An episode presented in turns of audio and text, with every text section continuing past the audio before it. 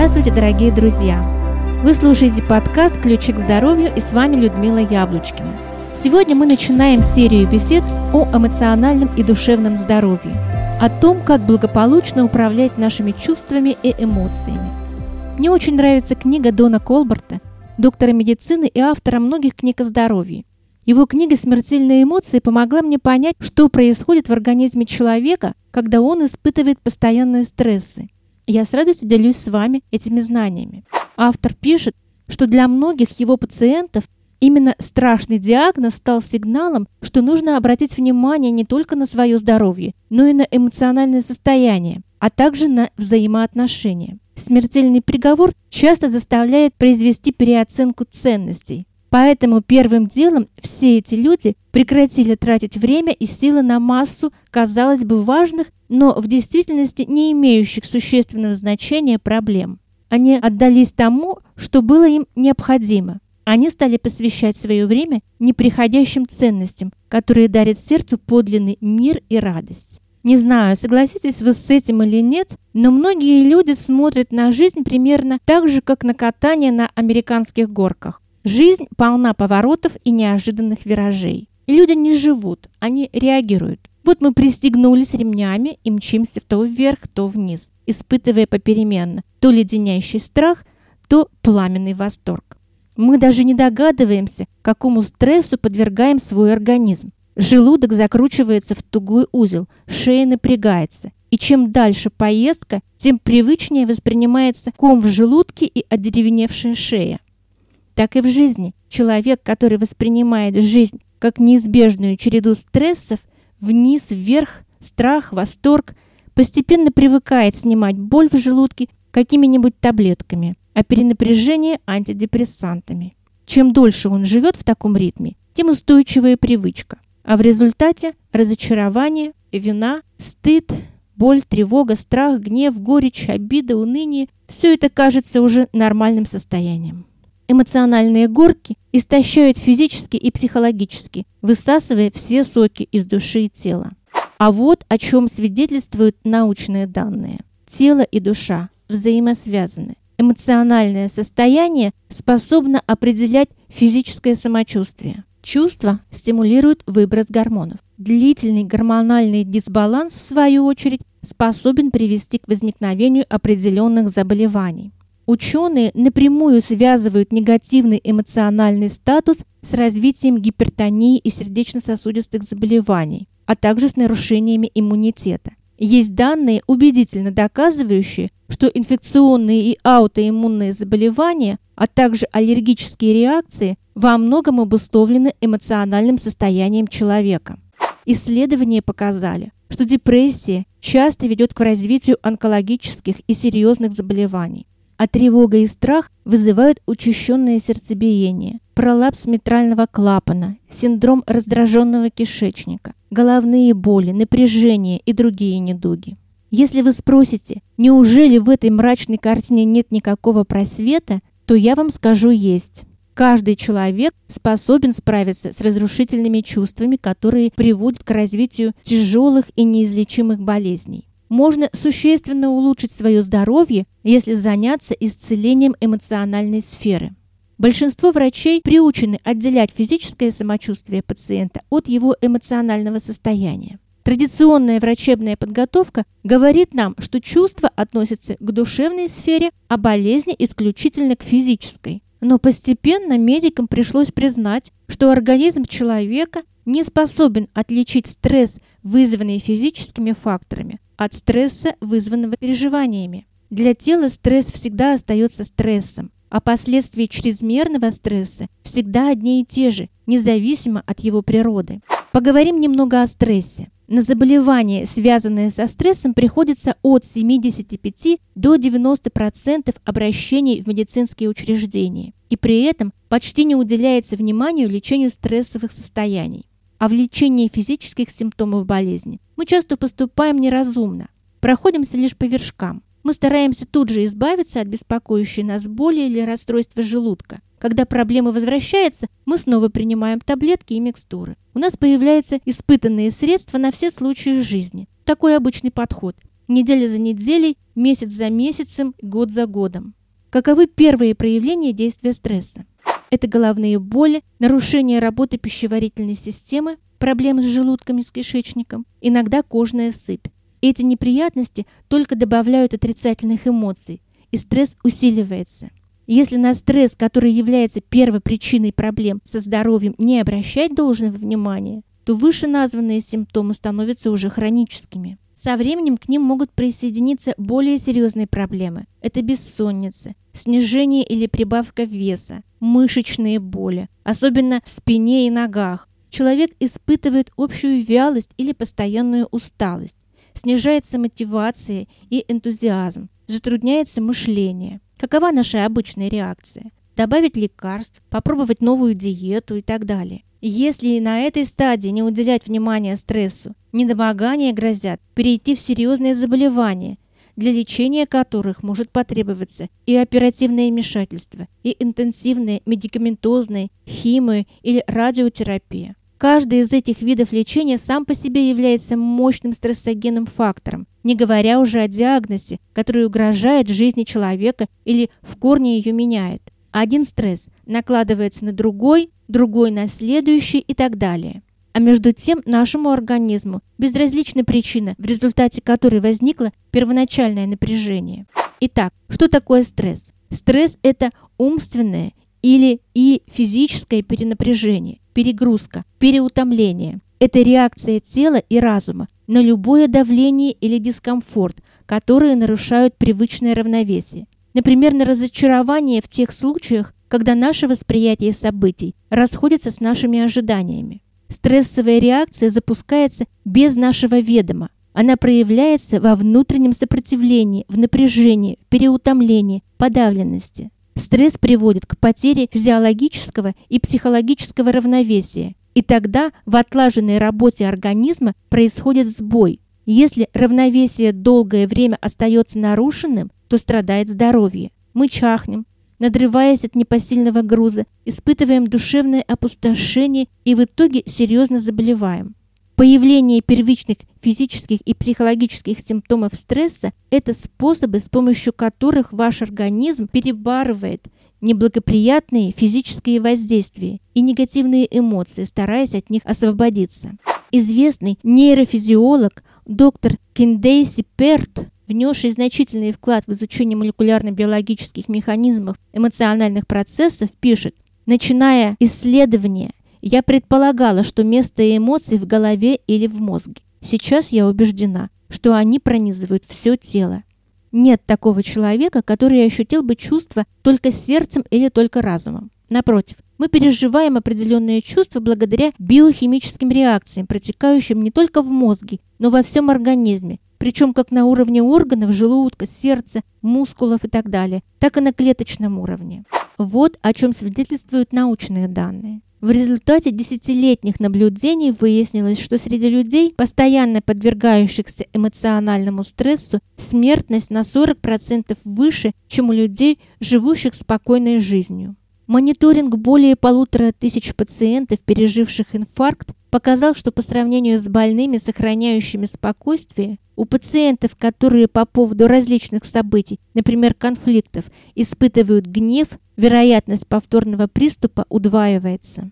20-летнее обследование более 1700 пожилых респондентов продемонстрировало, что для людей, которые постоянно обеспокоены состоянием общества, собственным здоровьем и своим финансовым положением, высок риск возникновения стенокардии. Было проведено обследование 202 деловых женщин. Оказалось, что если из-за необходимости разрываться между карьерой и семьей женщина испытывает внутренний конфликт, то у нее наблюдается неблагополучие с сердцем. Были обследованы 2829 человек из разных стран в возрасте от 55 до 80 лет. Выяснилось, что у людей, которые с уверенностью смотрят на жизнь, риск погибнуть от сердечно-сосудистых, онкологических и прочих болезней века на 60% ниже, чем у тех, кто ощущает себя беспомощным перед лицом жизненных обстоятельств.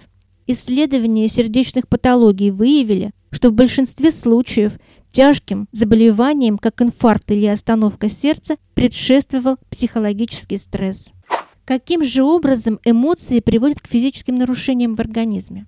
Еще в 20-е годы прошлого столетия выдающийся американский физиолог Уолтер Кеннон, пионер изучения биологической природы эмоций, обратил внимание, что животные отвечают на стресс специфической реакцией на падение или бегство. Например, при внезапной опасности в организме разворачиваются различные биохимические процессы, подготавливающие животное либо к драке, либо к бегству. В 1936 году Кеннон опубликовал статью «Роль эмоций в заболеваниях», где доказал, что под влиянием чувства страха сходные физиологические изменения наступают и в теле человека. Сильный страх сигнализирует организму, что ему нужно либо защититься, либо бежать. Вся система физической реакции на стресс сосредоточена вокруг выделения гормонов адреналина и норадреналина. Во время стресса эти гормоны воздействуют на нервную систему сильнейшим образом. Если мозг распознает ситуацию как стресс, он посылает сигналы в гипоталамус, гипофиз и надпочечники, чтобы эти железы начинали выработку определенных гормонов. Надпочечники начинают вырабатывать адреналин, который распространяется по всему телу. У человека учащается сердцебиение, начинается потоотделение, активируется кишечник, может начаться диарея, расширяются веточки бронхов, чтобы обеспечить повышенное поступление кислорода. Словом, организм готовится к отчаянной драке или к стремительному бегству.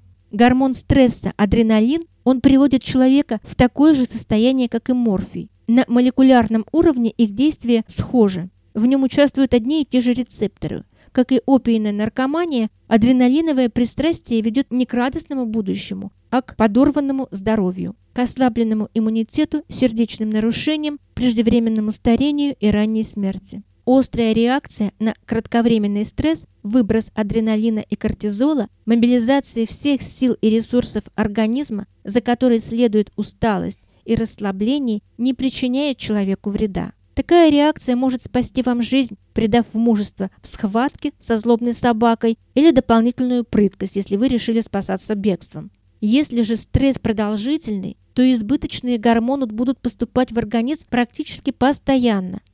Представьте себе человека, который годами живет в озлоблении на супруга или ребенка. В этом случае приток адреналина может быть чрезмерным. Другой пример. Человек, который долго работает над началом свирепого босса или в системе, уничтожающей личность. Ощущение собственного ничтожества, страх и гнев – вот чувства, которые каждый день сопровождают этого несчастного.